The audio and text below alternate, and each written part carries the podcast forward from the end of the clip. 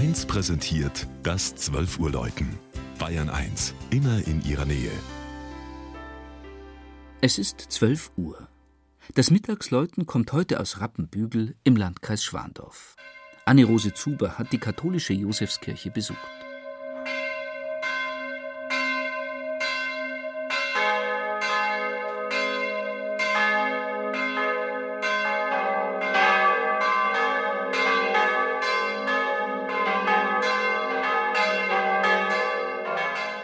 Das vierstimmige Geläut von St. Josef in Rappenbügel vermischt sich mit dem Rauschen der nahegelegenen Autobahn Hof-Regensburg. Ein Zwischenstopp in dem schlichten Gotteshaus lohnt sich schon wegen der ungewöhnlichen Entstehungsgeschichte. Die Schwestern Maria und Magdalena Gruber folgten dem Wunsch ihrer Mutter, dass der Hof mit 100 Tagwerk der Kirche für eine eigene Pfarrei vermacht werden soll, falls keine von ihnen zum Heiraten käme.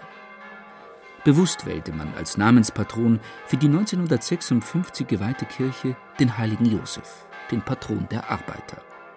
Denn in der Stadt Maxhütte-Heidhof, zu der Rappenbügel gehört, prägte eine Niederlassung des traditionsreichen Stahlwerks bis zur Schließung 1990 den Alltag der Menschen.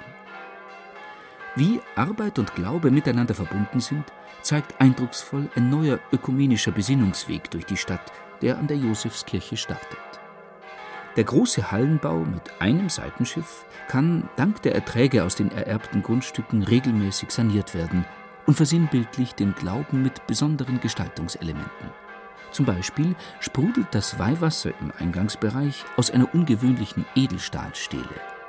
Blickfang über dem modernen schwarz-goldenen Hochaltar ist das große Kreuz.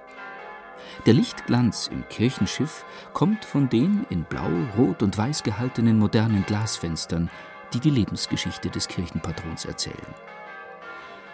Die Pfarrgemeinde hat aber nicht nur zum heiligen Josef, sondern auch zum heiligen Jakob einen engen Bezug. Regelmäßig besucht ihn eine große Pilgergruppe aus Rappenbügel.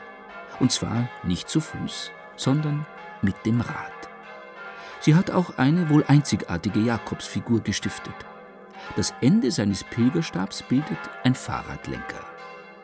Demnächst wollen sich die Pedalpilger von Rappenbügel gar auf den Weg nach Jerusalem machen.